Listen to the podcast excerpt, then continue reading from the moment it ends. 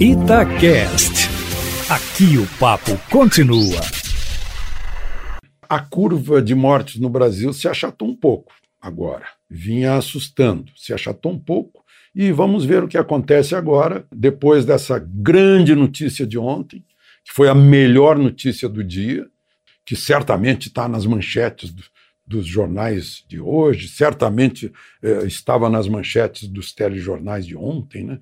que é a, o reconhecimento de, de duas sumidades da medicina brasileira, pessoas acima de qualquer suspeita, o doutor Roberto Caril, cardiologista de Lula, amigo de Lula, e o doutor uh, Davi Wipp, que é um dos eh, melhores, mais próximos auxiliares do governador de São Paulo, que é o que coordena o combate ao coronavírus em São Paulo. Os dois reconheceram, depois de alguma hesitação, o uso da cloroquina o doutor Davi Wipp reconheceu que uma receita que acabou vazando na internet dele para ele mesmo, do dia 13 de março, para usar durante 30 dias. Na receita está difosfato de cloroquina por 30 dias, um comprimido por dia de 250 miligramas. E ele, entrevistado pela Rádio Gaúcha, disse que uh, não tem nada contra a cloroquina, confirma que a receita é dele e disse que usa em seus pacientes internados.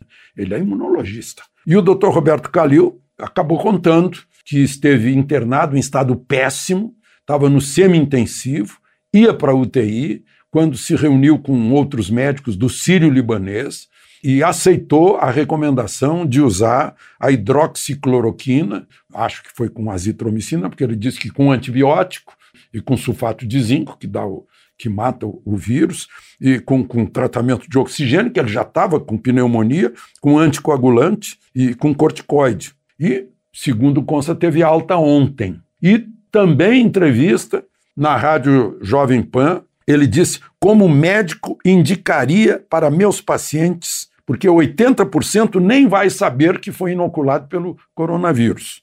15% vai ter uma gripe.